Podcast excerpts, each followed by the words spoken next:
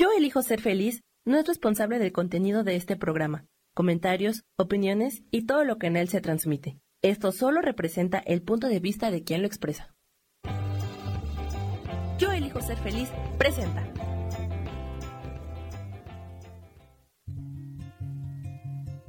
Volver a brillar, volver a sentir vitalidad. Bienvenido al programa.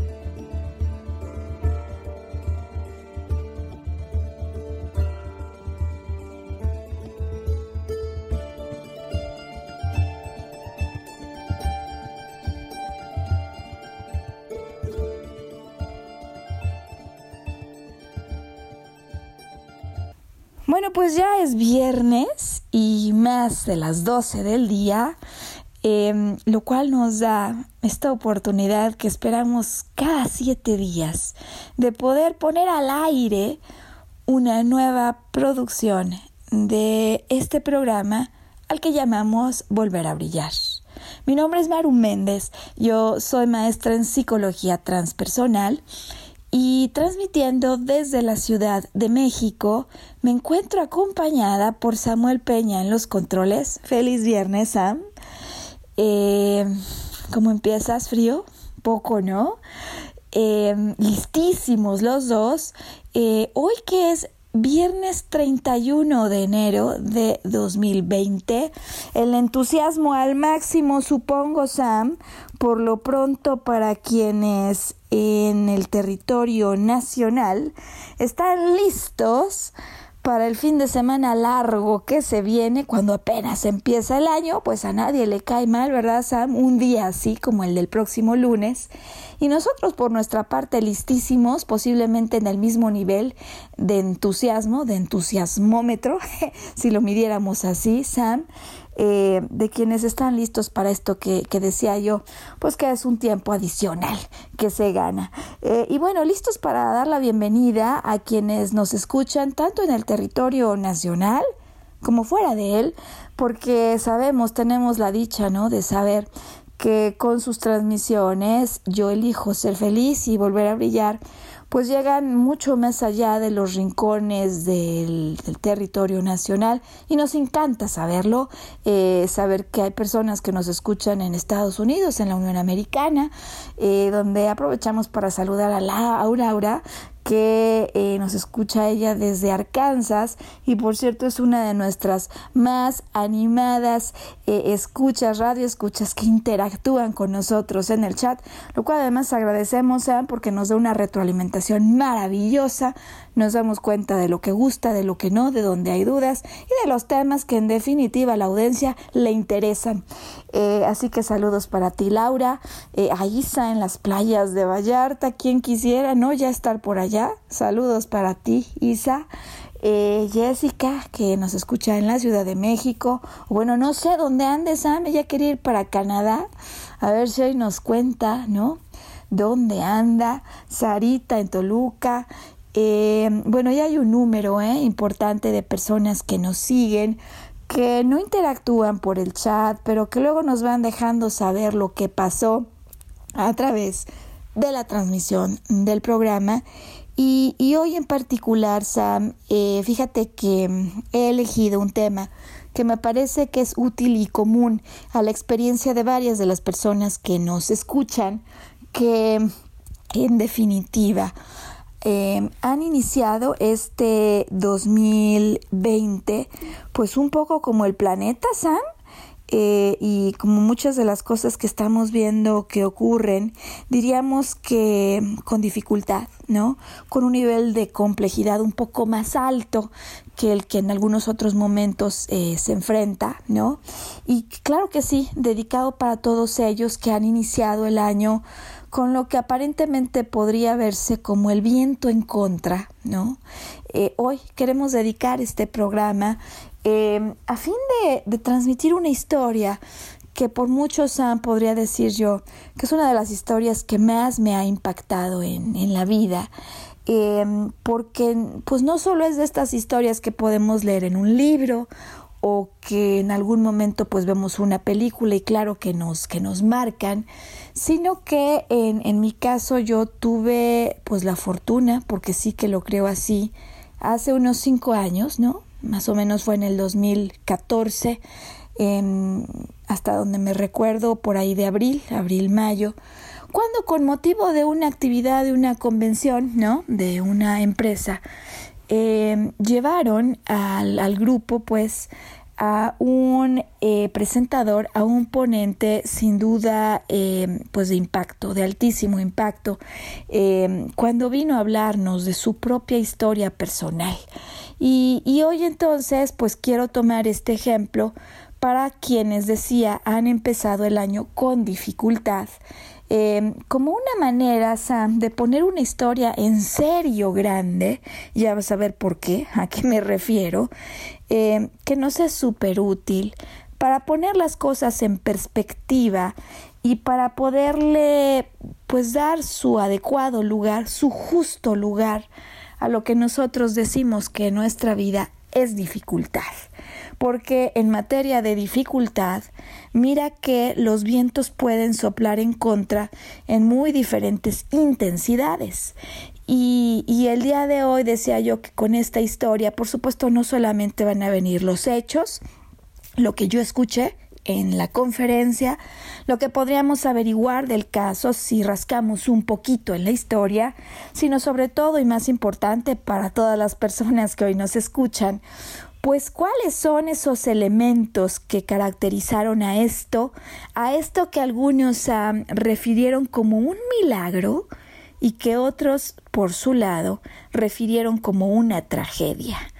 Eh, milagro o tragedia que en el fondo tiene hechos y hechos duros, Sam. Quiero anticipar que sí, que el ejemplo que he elegido para hablar el día de hoy, eh, pues no es una historia de, de, caricatura, no, no es como tal eso.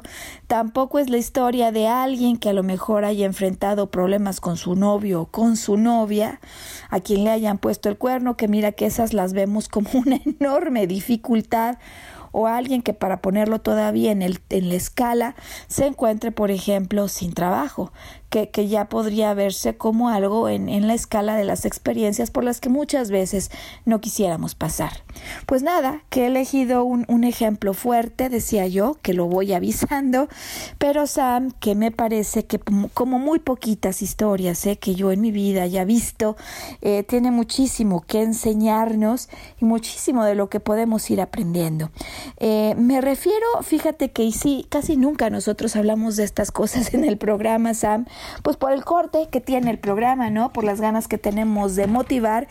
Eh, pero bueno, pues que hoy sí, creo que bien vale la pena para el tono con el que ha empezado el año, ¿no? No solo decía yo en Australia, o pues no solo como empezaron, ¿no? Con los conatos de, de guerra, o ahora la novedad de un virus que pues creo yo que en menos de una semana ha tomado por sorpresa por completo al mundo, sino que más allá de los asuntos que ocurren afuera, me refiero a los asuntos que ocurren adentro y pues que son partes, han desafortunado o afortunadamente de la vida humana y digo afortunadamente en los casos en los que esa dificultad nos lleva a presentarnos versiones de nosotros mismos que no conocíamos. Y cuando la dificultad hace que saquemos fuerza, quién sabe de dónde, para demostrarnos que tenemos la capacidad, si eso nos pasa, de salir adelante y demostrarnos pues que estamos en posibilidad por supuesto, de ir más allá de los obstáculos que en apariencia se presentan ante nosotros. Bueno, pues de qué se trata este ejemplo del que he empezado a anunciar, que se trata de circunstancias severas, pero de las que se puede pues, aprender muchísimo. Fíjate que he elegido para el programa del día de hoy, Sam, eh, la historia de un vuelo, de un vuelo que, que, sí que sufre un accidente, ¿no? ¿Cuántas veces uno se sube a un avión y ya ni le pone atención, Sam, a las personas que están al frente indicando los procedimientos de seguridad? Yo no sé si te ha pasado a ti, Sam, que te subes al vuelo, te dicen todo esto y dices, no, no, no, a ver, en el caso de una desgracia, pues ni siquiera me va a dar tiempo de hacer todo eso. Y qué importante es poner atención a ciertas instrucciones porque probado está que hay casos en los que claro que te puede salvar la vida. Y, vamos entonces al caso del día de hoy. Se trata de un vuelo, el vuelo 571, Sam, 571, eh, de la Fuerza Aérea Uruguaya, que se conoce popularmente como el milagro de los Andes o la tragedia de los Andes. Estamos hablando, Sam, de hechos que inspiraron un libro, por supuesto, una película, y ahora algunos que, hemos tenido, digo yo, la oportunidad de escuchar a algunos de los sobrevivientes de los Andes, que a raíz de esta experiencia, que por supuesto cambió su vida cuando ellos eran muy, muy jóvenes, eh, pues se han vuelto conferencistas eh, dedicados a hablar de esto y de todo lo que puede significar la reflexión del evento. Es un evento que ocurrió hace años, Sam, 1972, y por lo tanto yo estoy segura que quienes nos escuchan por su edad pues muchos, muchas de ellas, muchos de ellos no habían ni nacido o algunos eran realmente recién nacidos. Así que em, pues altamente probable que algunas personas incluso no hubieran escuchado de esto. Eh, la película se llama Viven, pero ya tiene mucho tiempo que, que fue producida.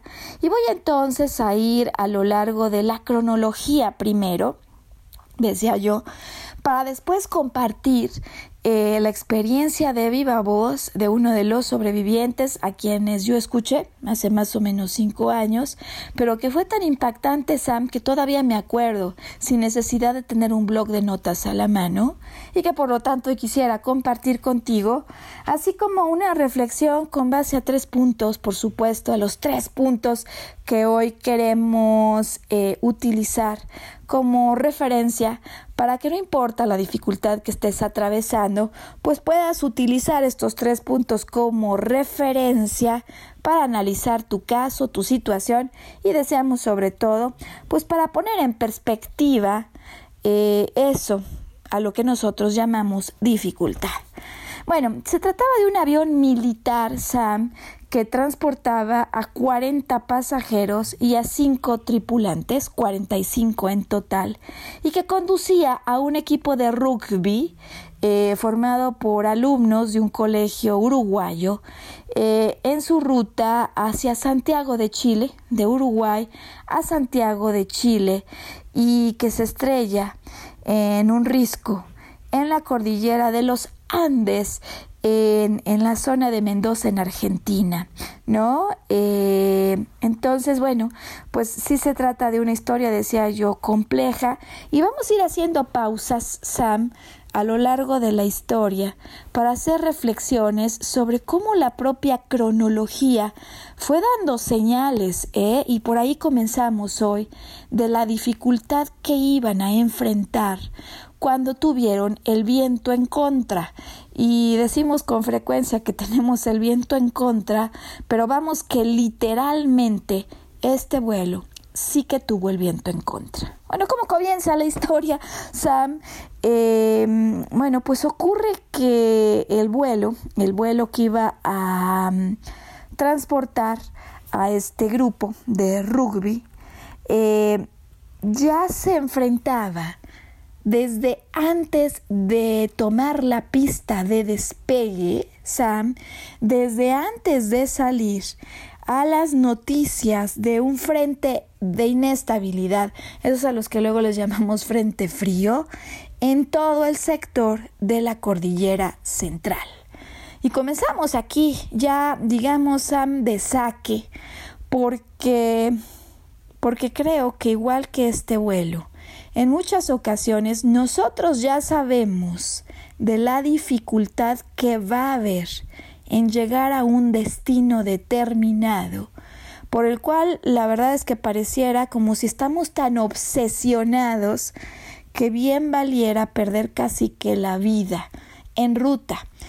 Eh, y digo tal nivel de obsesión que casi pareciera perder la vida, porque muchas veces sí sabemos, Sam, que salir, por ejemplo, con alguien va a implicar un enorme camino de dificultad. A veces sabemos, eso me lo ha contado, por ejemplo, un amigo muy querido, desde que fue a las entrevistas de un trabajo, que allí había algo que no olía bien. Sí que sabemos con una enorme frecuencia que se anticipan vientos en contra muchas veces antes de tomar la pista de despegue. ¿Cuál sería, Sam, tu caso?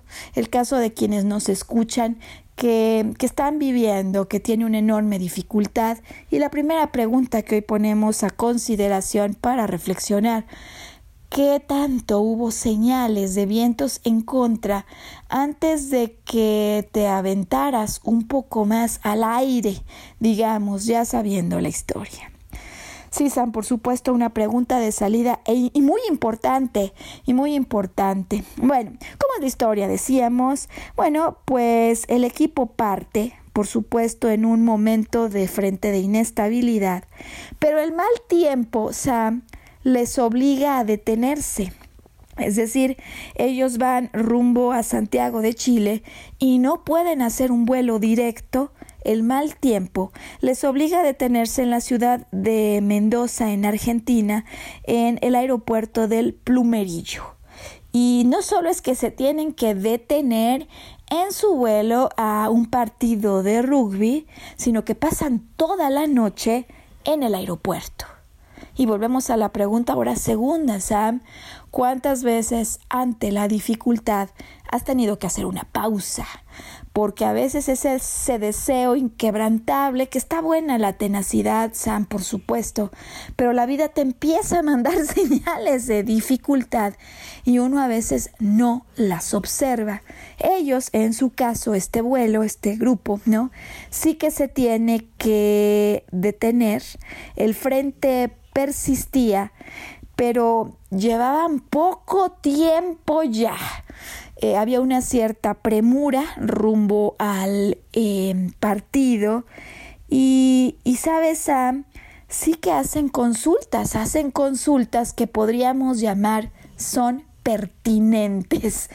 Em, bueno, y sí, sí consultan, como a veces uno consulta a los amigos, ¿tú qué crees?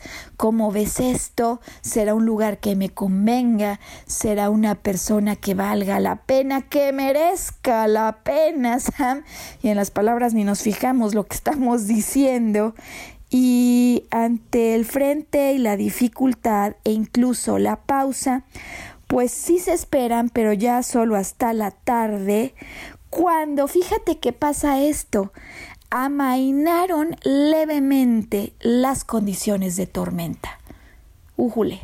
Es decir, se sabe que, que, la situación está difícil, que hay que atravesar la cordillera, eh, pero de momento, paulatinamente, eso que parece grave, parece que mejora.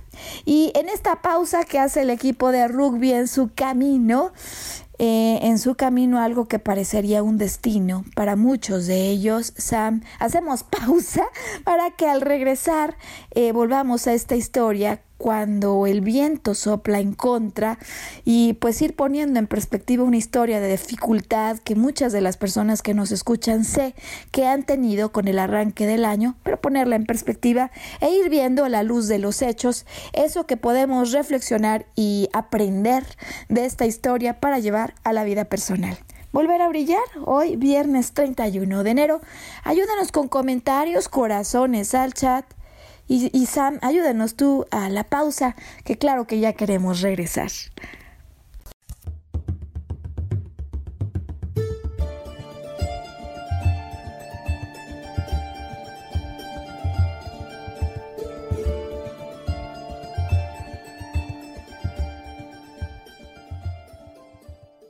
Recordar nuestra capacidad de soñar.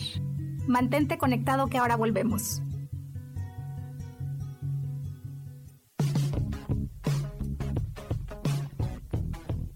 Hemos pasado, vivido y disfrutado de diferentes épocas y sabemos cómo han sido los cambios para nosotras. Te invito a que me acompañes todos los martes a las 11 de la mañana en el programa Mujer, Madre y Amante y compartamos y aprendamos de esas grandes historias de nuestras vidas.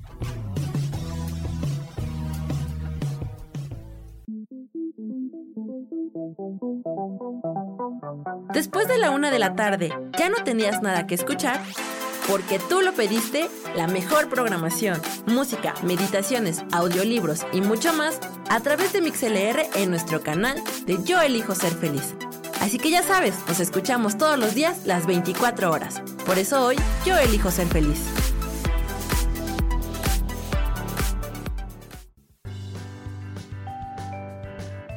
Hoy tenemos 5 tips para tener un rostro espectacular. Limpia tu rostro dos veces al día. Intenta exfoliarlo una vez a la semana. Presta atención a las irritaciones y trata las manchas con una crema específica. Mantén hidratada la piel de tu cara con tu crema preferida. Y por último, recuerda proteger tu cutis todos los días con algún filtro solar. Yo soy Roela y me puedes encontrar como coach de belleza en mis redes sociales, Facebook, Instagram y Pinterest. Que tengas un lindo día.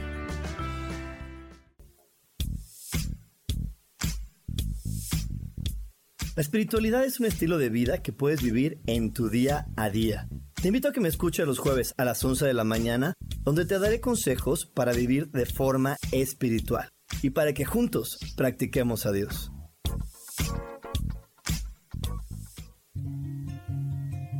Regresamos a volver a brillar, atrevernos a intentar una vez más.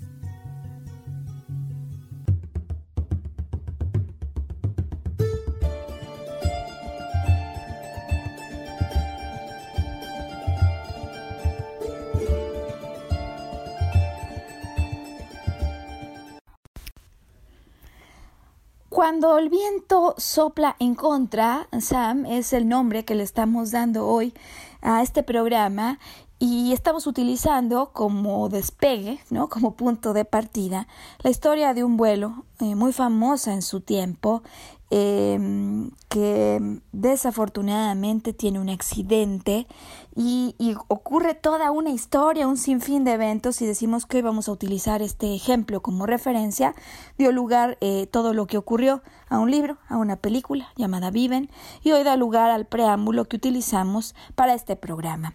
Vuelo 571 de la Fuerza Aérea Uruguaya. Estamos hablando de 1972. Estamos situados en el 13 de octubre. Eh, cuando ellos salen ya eh, desde el 12 y con el viento en contra, con una situación de clima agravada en todo el sector de la cordillera central de los Andes y donde decíamos que toman una pausa pasan la noche entera en el aeropuerto El Plumerillo, en la ciudad de Mendoza, Argentina, y vamos diciendo los eventos que estuvieron alrededor de esto que podemos ir extrayendo, porque están ya en una condición de premura.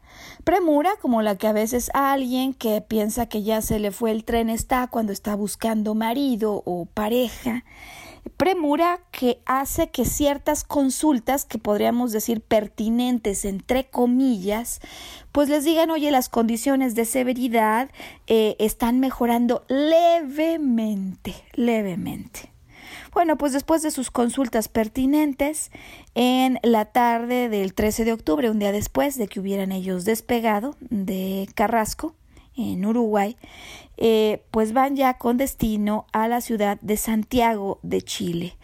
Eh, la ruta a seguir implicaba que pasaran de Uruguay por ciudades de Argentina y de Chile.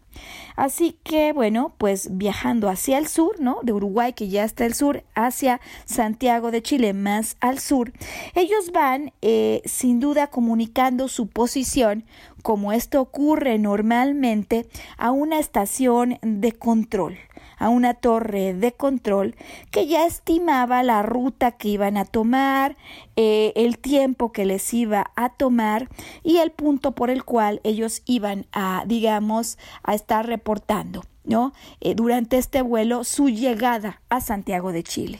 Ocurre, Sam, que no solo eh, digamos, en el camino, se sabe que hay una dificultad enfrente, sino que aquí es donde está uno de los eventos más importantes en la historia. Em, digamos, no solo es que había nubes, un, un sinfín de nubes blancas por debajo de ellos y qué importante va a ser metafóricamente hablando esto. Entonces ellos vuelan, hay un sinfín, un mar de nubes blancas abajo de ellos que no les permiten ver lo que hay debajo. Eh, como tantas veces en los territorios de dificultad por los que atravesamos, que por supuesto decía yo, ya sabemos desde la partida que va a haber dificultad, que se avecina tormenta, pero hay parte de la dificultad que permanece fuera de nuestra vista, igual que en este vuelo, con nubes debajo del vuelo. Eh, el asunto es que hay un cambio de máxima importancia y que también se va a parecer, a lo que nos ocurre en la vida. La dirección y el sentido de los vientos cambió. Voy a repetirlo por la importancia que tiene. La dirección y el sentido de los vientos cambió de aquello que se tenía considerado antes del vuelo. Entonces, cuando tú tienes el viento en contra y no a favor, Sam, lo que ocurre es que empiezas a reducir la velocidad con la que avanzas. Eso es lo que le pasa a este vuelo. Eh, aparentemente lo que se cree es que no se consideró esta variable crucial y pues hubo un error en la navegación, Sam, que provocó que estuvieran mucho más al norte y mucho más al este de lo que ellos creían. Eh, como el paso pues estaba cubierto por nubes, eh, los pilotos estimaron que estaban en un lugar distinto a aquel en el que se encontraban. Es decir, no tuvieron en cuenta los fuertes vientos que operaban en contra y que hicieron desacelerar al avión y que por lo tanto aumentaron de manera considerable el tiempo que iban a necesitar para completar su travesía. Pausa entonces, Sam, porque estamos utilizando eh, este ejemplo solo para reflexión, decíamos, y, y quiero preguntar a quienes hoy nos escuchan, pensando en el último caso de vientos en contra, Sam, pues hasta dónde los cálculos fallaron porque soplaron vientos mucho más fuertes en contra de lo que uno pensaba y que comenzaron a retrasar la posibilidad de que uno fuera llegando a los destinos que uno planeaba. Bueno, lo que ocurre además, Sam, en estos casos de desgracia mayúscula, es que un error con pues no basta para provocar la desgracia mayor. Es decir, cuando ocurren cosas de esta naturaleza y de este tamaño, se necesita una cadena de errores que, que vayan a desembocar en el evento, en el evento mayor. Y es que ocurre que no solamente el piloto, el copiloto pensaban que iban o que estaban ya en un cierto lugar de la travesía, sino que cuando ellos informan a los controladores aéreos de Santiago de Chile en dónde se encontraban, eh, pues van informando de esta información, pero la torre de control de Santiago, Sam, da por buena la posición en la que se encuentran.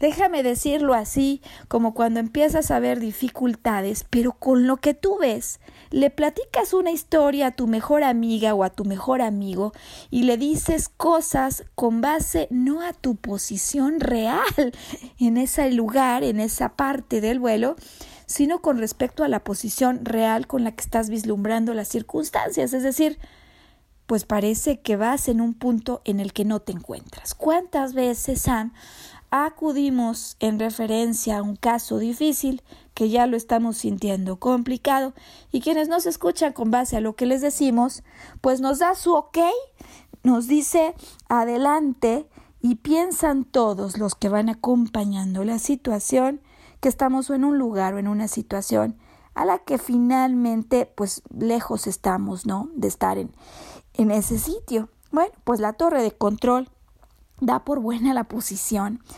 y eso pues hace que con este error eh, de más de 100 kilómetros de distancia de lo que ellos pensaban eh, que se encontraban, pues de hecho se dificultara no solo el vuelo, Sam, sino las propias tareas de rescate. Imagínate eso, es decir, por supuesto que van más al norte, decíamos más al este, pero la torre de control no tiene conocimiento de lo que es su posición real y eso va a dificultar la búsqueda y el área en la que en principio creen que estaban cuando ocurre el, desastre, ¿no? Así que bueno, pues tienen autorización de la torre de control. Y aquí el problema, Sam, comienzan un descenso a la mitad de una niebla, en medio de una tormenta, cuando todavía se encontraban en las montañas. ¡Újule! Tremendo, ¿no, Sam? No ven nada, hay tormenta, hay nubes, se han equivocado, el viento pero en contra los ha desacelerado y empiezan el descenso, además reportado y con autorización cuando no ven nada. Eh, bueno, empiezan a descender unos mil metros y entran en una nube que empieza a sacudir a la nave.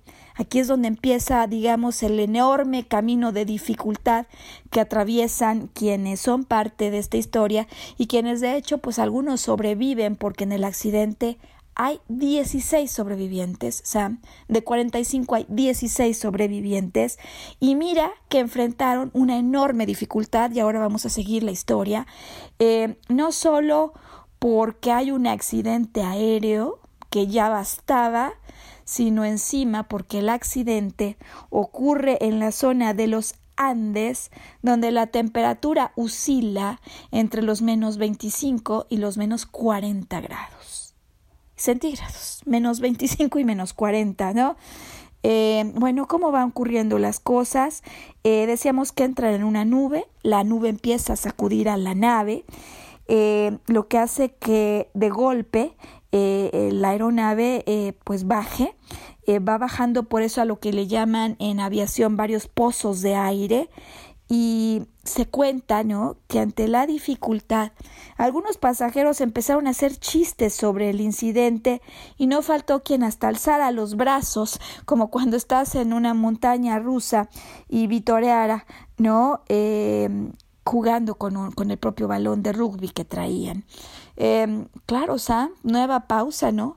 Todas esas veces en las que alguien ante la dificultad o lo que se avecina ya como tormenta eh, no se ha acabado de dar cuenta de todo lo que puede pasar.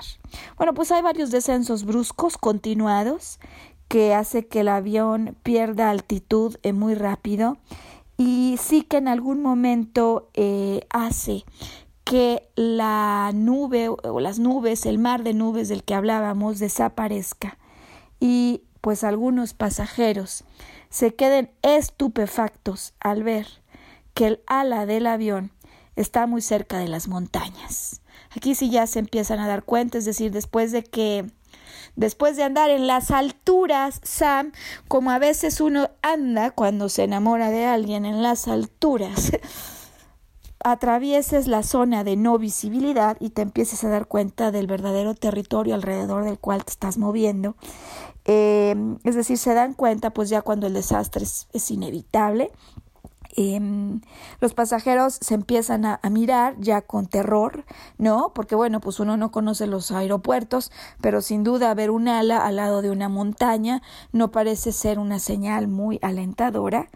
Y por supuesto lo que ocurre, eh, muchos otros con terror, algunos ya rezando, esperando lo que parecería un choque inevitable, descienden más, se, se meten como en un cajón entre las cimas de las montañas y pues cuando la niebla se vuelve otra vez a pasar encima de ellos, pero se, se abre, eh, pues los pilotos se dan cuenta ya para ese momento que están en rumbo a una inevitable y frontal colisión, eh, pues en un cerro allí en la cordillera de los Andes. Por supuesto, la alarma del avión suena. Eh, esto alerta a los pasajeros y tripulación que aunque rezando esperaban que no ocurriera. Y pues una, un intento por salvar al avión, ¿no? Cambiando el, el destino pues que tiene.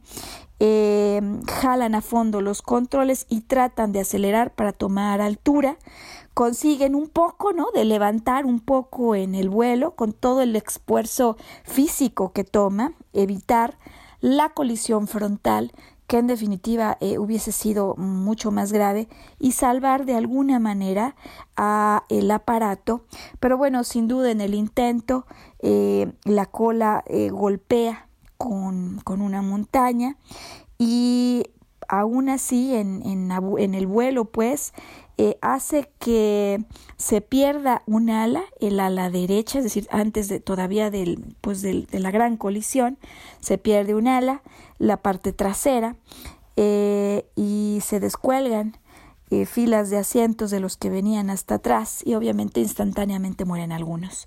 Voy a saltarme, Sam, algunos de los detalles que no vale la pena porque no es un corte amarillista el del programa, no, pero es interesante, creo yo, repasar esta historia y cómo las señales de dificultad que se presentaron desde antes que el vuelo despegara eh, cuando lo forzan a hacer una pausa, cuando se espera toda una noche en un aeropuerto, cuando ante la señal de que las condiciones han mejorado levemente y cuando en ausencia de visibilidad eh, y del conocimiento de este hecho al que algunos denominan clave, ¿no?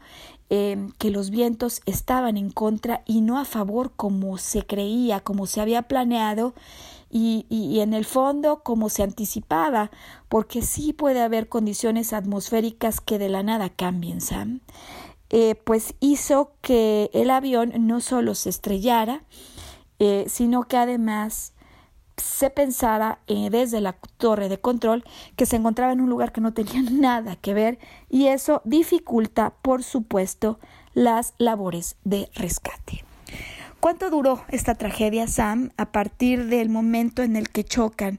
¿Cuánto tiempo toman en ser rescatados? Eh, escucha bien esto porque de veras es impresionante. Em, no una semana, ¿cuánto crees, Sam? ¿Dos semanas? ¿Un mes? 72 días. Estamos hablando de una supervivencia de 72 días. Y así que decíamos, en condiciones ambientales de menos 25 a 42, menos 42 grados, eh, te puedes imaginar lo que significó estar en montañas congeladas, donde por si fuera poco, Sam, paulatinamente los que no murieron en el colapso, o sea, en, el choque, pues algunos no resistieron estas temperaturas y poco a poco fueron muriendo. Eh, decía yo que sin embargo hay 16 sobrevivientes, que el número no es menor. Y, y aquí creo yo el asunto clave, fíjate cómo puede ser Sam, clave involucrado en su supervivencia consigan un radio, ¿no? A lo largo de las aventuras que hay en este tiempo y las enormes dificultades, consiguen encender una radio. Y al día 8 del accidente, cuando apenas había ocurrido una semana, escuchan por la radio que las labores de rescate se dan por concluidas al no haberlos encontrado. Y aquí donde digo yo que empezaremos ya la reflexión del programa, a la luz de lo que escuché de uno de los sobrevivientes cuando hace algunos años tuve la oportunidad, enorme oportunidad, de escucarle en una conferencia. Él nos dijo, el hecho de saber que nadie vendría por nosotros fue lo que en su apreciación les hizo sobrevivir por 72 días. ¿Cuántas veces en este tipo de situaciones, por supuesto en nada parecidas, pero de dificultad, eh, nosotros nos dormimos pensando que vamos a ser rescatados por alguien o por algo y no por nuestras propias fuerzas. Y que para ellos lo que podría haber sido una noticia catastrófica hace que se movilicen lo necesario para que hoy podamos contar que hubo 16 sobrevivientes. Vamos a pausa, Sam, y ya volvemos. Ya quisiera, ya me urge regresar para hablar de estos tres elementos que me parece que hoy podemos rescatar de esta historia y que pueden aportar muchísimo a quienes se encuentren en tiempos de dificultad con el viento en contra. ¿Volver a brillar? Vamos a pausa, Sam, y ya regresamos.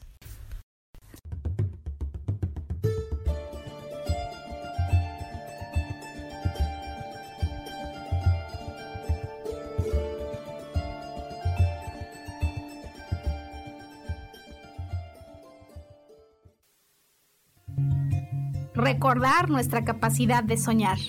Mantente conectado que ahora volvemos.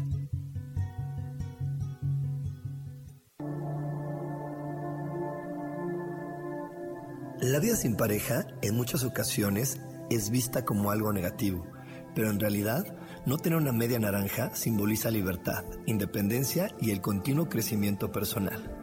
Hoy te voy a dar 8 consejos para poder ser feliz sin pareja. Número 1. Realiza cosas por ti mismo. 2. Realiza nuevos amigos y no te olvides de los que ya tienes. 3. Viaja solo. 4. Haz ejercicio. 5. Sé agradecido con lo que ya tienes. 6. Sal de tu zona de confort. 7. Anímate tú solo. 8. Trabaja la autoestima y la satisfacción propia. Yo soy Rubén Carrión y te invito a que sigas escuchando Yo elijo ser feliz radio.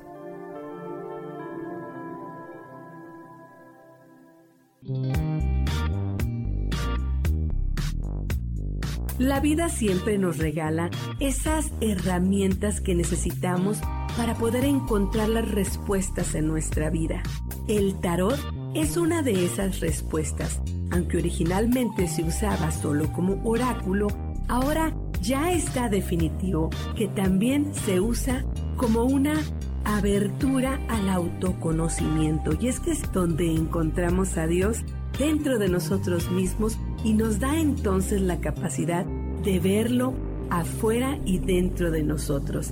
El tarot nos enseña muchas cosas de la vida, sobre todo es un espejo que nos ayuda a vernos representados en el mundo mar. Por estas razones te invito a que me escuches en mi programa Las Vías del Tarot todos los viernes a las 10 de la mañana. Soy Gracie, el tarot tiene un mensaje siempre para ti y siempre recuerda, conocerte a ti mismo es crecer.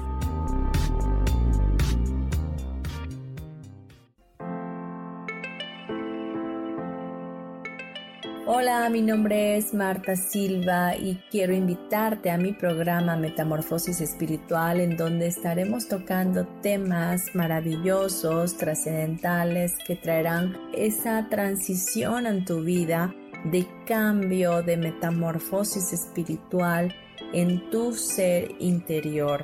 Todos los miércoles a las 11 de la mañana te espero con gusto para poder tocar tu corazón.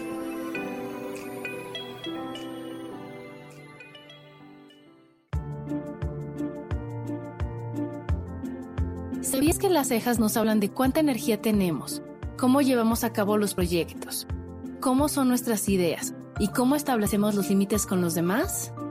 Yo soy Adriana. Encuéntrame en Facebook como Mi Cara, Mi Vida.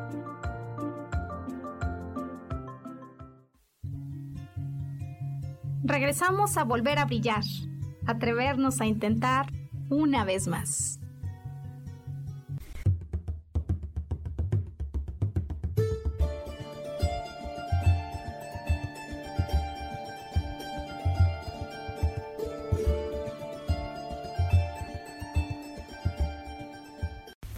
Pues volver a brillar este viernes 31 de enero del 2020 eh, ante lo que hoy hemos llamado Con el viento en contra, un programa que estamos dedicando para todas estas personas que han iniciado el año con vientos en contra, con dificultad, eh, poniendo en perspectiva, ¿no? Eso que nosotros a veces llamamos dificultad, con eh, la tremenda historia de este vuelo uruguayo, de la Fuerza Aérea Uruguaya, que pues enfrentó una dificultad de estatura mayúscula SAM en 1972. Me quedé en la pausa en que para el sobreviviente que yo escuché en esta conferencia, el factor clave que detona eh, que, yo, que ya en definitiva ellos sobrevivan es que saben que nadie los va a venir a rescatar.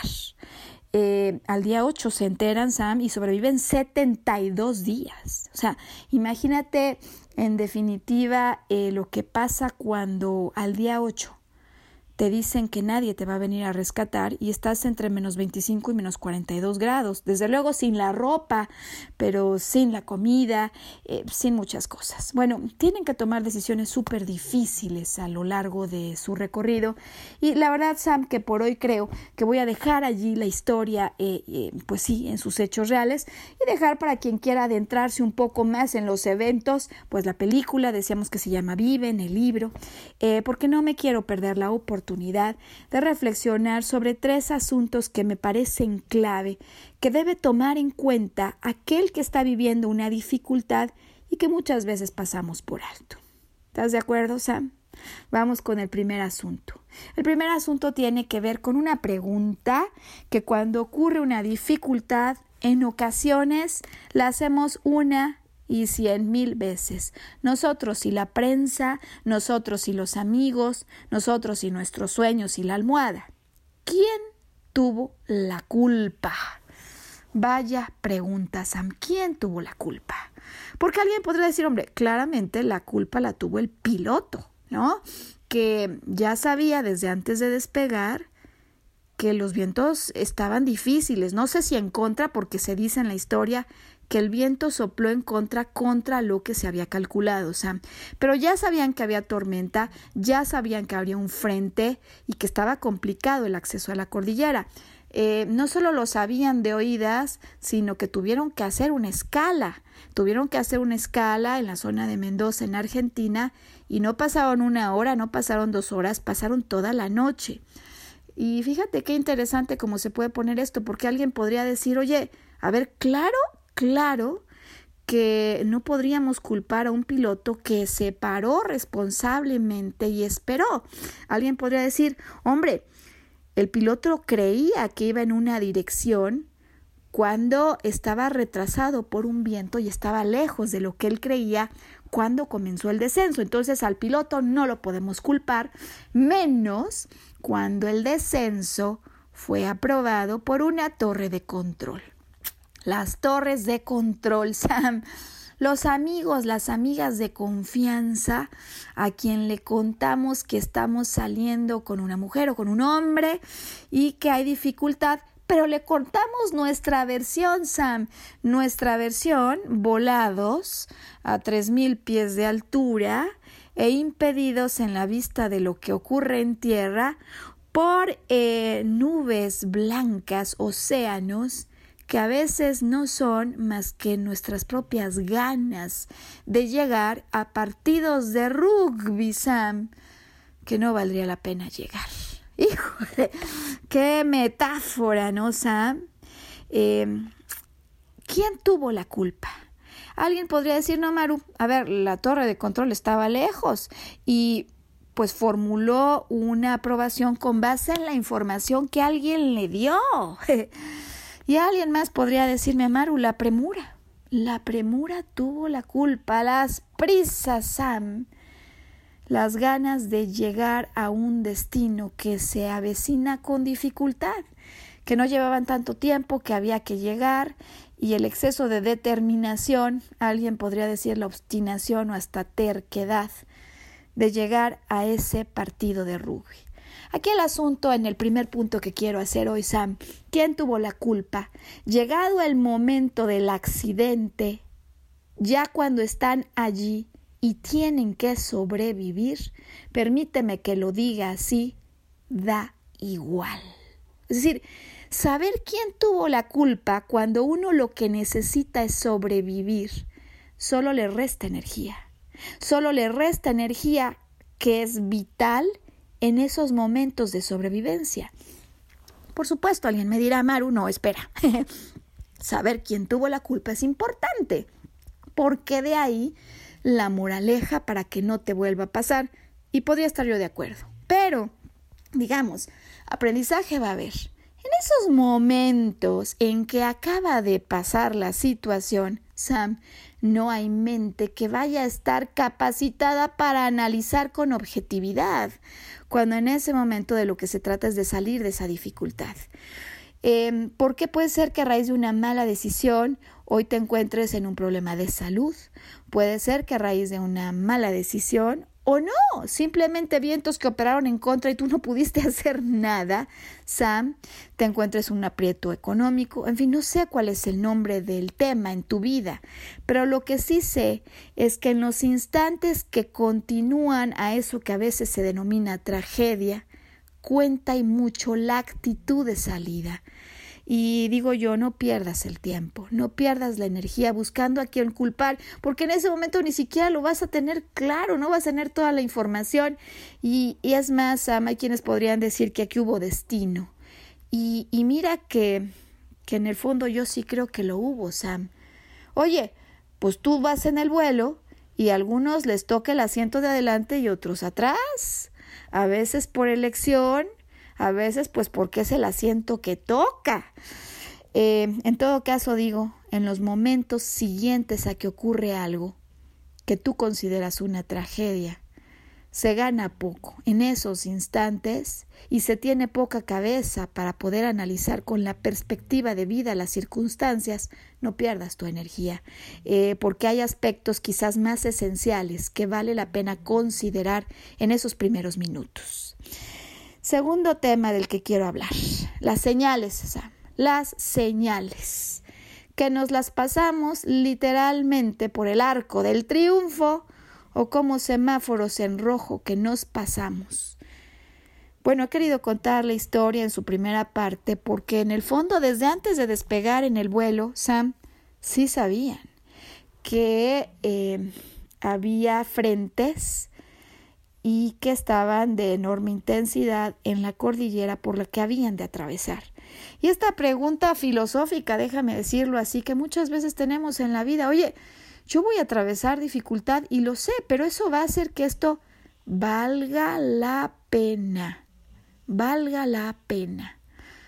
Una expresión que decimos con una enorme frecuencia, Sam, y sobre la cual no siempre reflexionamos. Valer la pena. Es decir, va a haber pena y vale la pena. ¿Y sí? Em, hombre, saber detenerse a tiempo, Sam, saber detenerse a tiempo, porque hay ocasiones en las que sí que hay señales.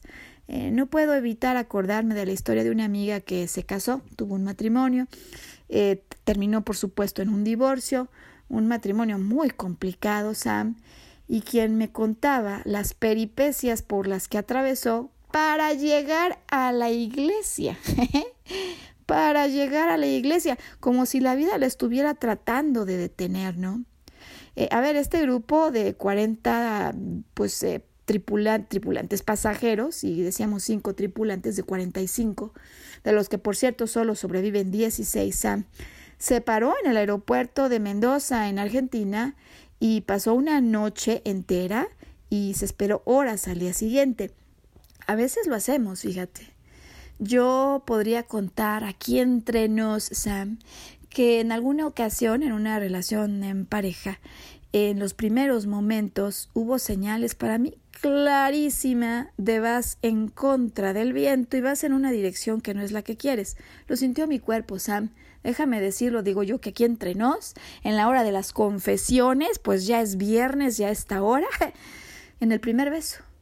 Me di cuenta porque no se sintió a gusto, no me gustó, no le gustó a mi cuerpo y yo me di cuenta. Ah, pero eso sí, uno vuela, ya decía yo, con la imaginación. Bueno, no me gustó. Le seguí dando un tiempo, sin embargo, y exactamente igual que este vuelo, yo me detuve. E hice una pausa y dije, hablé con él y dije, esto no es, esto no va. Como eso se queda, ¿no? En el aeropuerto de la ciudad de Mendoza, en Argentina. Pude haberme quedado allí. Ah, pero son tantas las ganas que uno tiene, Sam, de ir adelante en esos proyectos. Y ya decía yo, por juegos de rugby. La verdad, Sam, que mm, a veces valdría la pena reconsiderar. ¿Qué señales estás teniendo en este momento si es que tú, a diferencia de lo que ocurre en el vuelo, de lo que me ocurrió a mí en ese momento, aún no has decidido adentrarte en la cordillera de dificultad? Em, ¿Vale la pena? Es decir, ¿hay pena que valiera, Sam? Em, saber detenerse a tiempo. Señales las hay y las hay en abundancia.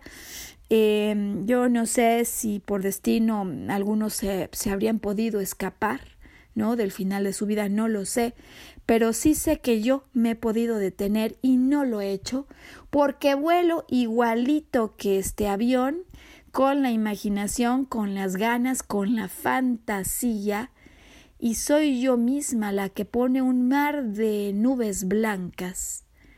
En lugar de agarrar un poco más de terreno y en lugar de pedir a torres de control que lejos están de la zona eh, su opinión y guiarme por su opinión que está impulsada por mi versión de las cosas y que además pues está orientada por un juego de rugby que no vale ninguna pena. Por supuesto, para reflexionar, Sam. Ahora la tercera, porque alguien me va a decir, mira, Maru, a ver, eh, igual que la primera, primera, digamos, conclusión, nos dices quién, quién tuvo la culpa, pues ya ni culpar. Ver las señales, pues ya ni saber, o sea, ya ni, ya ni pensar en eso, porque uno ya está dentro. Cuando ya estás allí, en los menos 25, menos 42 grados centígrados, eh, algo más que no echarle la culpa a otros debe ocurrir. Y sabes que Sam, esto, por mucho, la conclusión que después de años puedo recordar de esa plática que me dejó absolutamente impactada y, ¿sabes? Motivada. Alguien va a decir, no, ¿cómo? Motivado por un accidente de avión. Bueno, a ver, eso ya ocurrió, pero ¿cómo podemos hacer que no vuelva a ocurrir en nuestra propia vida? Eh, cuando, como ellos, nos encontramos ya allí a la mitad de la nada y solos, como muchas veces nos creemos en las dificultades de la vida. Em, este sobreviviente, al que recordaré por siempre, dijo lo siguiente, no creas nada de lo que te dice el exterior. No creas nada compruébalo por tus propias fuerzas mejor. Bueno, a ver, en su debida perspectiva, ¿no, Sam? Pero, ¿qué quiere decir esto? O sea, ¿por qué cuenta él esto? De acuerdo con los expertos, eh, estos jóvenes, después de, después de 61 días, toman la decisión un grupo de caminar. Los que tienen pues mayor vitalidad, con el gran problema de inanición que tienen en ese momento. Eh, e imagínate lo que, ha, lo que ha significado esa circunstancia, Sam, que pues algunos deciden caminar por la cordillera para ir a pedir ayuda ya que saben que nadie va a venir por ellos. Si tú le hubieras preguntado a un experto en estas cuestiones, ¿no? De, claro, de lo que significa subir una cordillera con esas condiciones de clima, con las condiciones de alimentación y de ropa que además ellos traían, habría dicho que era materialmente imposible, humanamente imposible caminar por la cordillera que ellos atravesaron a efecto pues de ser rescatados. Es decir, a ojos de otros humanos, imposible salir de la dificultad. Imposible, humanamente no factible. Y entonces el sobreviviente nos dice, fue magnífico que no lo escucháramos. Es decir, fue magnífico saber que estábamos solos, que no iban a venir, y fue magnífico, si ese era el caso, no escuchar los pronósticos o las probabilidades de sobrevivencia en esa caminata de 10 días que un grupo pues realiza para buscar ayuda. Y entonces él dice, no creas, no creas nada, fue lo que aprendí, fue lo que me enseñó la vida, porque cuando tú crees en lo que te dicen los otros, tú crees en lo que ellos creen y no en lo que tú puedes hacer. Qué importante, Sam, para culminar hoy este programa, cuando tienes los vientos en contra. No preguntar a los otros si será posible, si podré salir adelante, si conseguiré trabajo ahora que lo he perdido, encima en este año. Qué importante no escuchar esas voces que posiblemente lo que transmitan solo sea pensamientos de limitación que por supuesto llevaron a otros que tenían un pensamiento limitado a resultados limitantes, pero que no tendrían por qué ser eso que tú estás viviendo. Y con esto entonces, Sam, el fin del programa. Qué rápido, ¿no? Qué rápido se fue. Pero, híjole, cuánto a mí me deja cada que repaso el caso de los sobrevivientes de los Andes, la importancia de no creer en las creencias de otros y la importancia cuando uno se cree solo, Sam, que hace que algunos se desbarranquen, pues de tomar fuerza, de tomar fuerza, de tomar respiración y decir, claro que puedo. Y que esta historia entonces transmita eso que es la verdadera razón por la que he decidido hoy compartirla. No importan los vientos de dificultad y no importa el tamaño de la caída y de lo que haya pasado. Importa tus ganas de seguir adelante. Si tenías ganas y decisión de ir a ese partido de rugby, Sam, a mí nadie me engaña. Tú tienes ganas de salir adelante y tú tienes ganas de levantarte, no importa cuán atinada o errónea hubiera sido esa decisión. No pierdas las ganas. Si eres una persona con esa determinación, ponte de pie y recuérdate que no hay situación imposible a no ser, a no ser, Sam, que nuestra mente así lo decidiera. Y que elijas ser feliz, que elijas sintonizarnos de nuevo, pues en una semana, en viernes, en punto de las 12, aquí estaremos con una nueva producción de esto a lo que llamamos volver a brillar. Hasta entonces.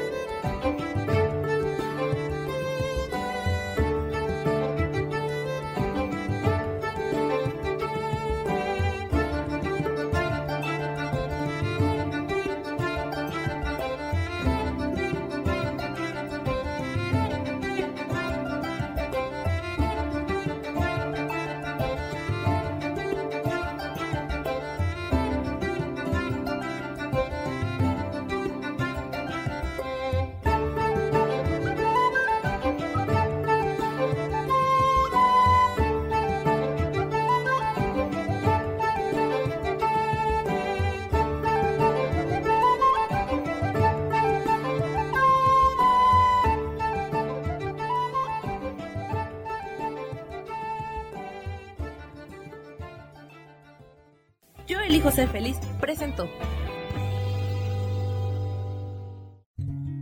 Volver a brillar. Recuperar la sensación de tu poder personal. Nos vemos en la siguiente transmisión de este programa. Esta fue una producción de Yo elijo ser feliz. Derechos reservados.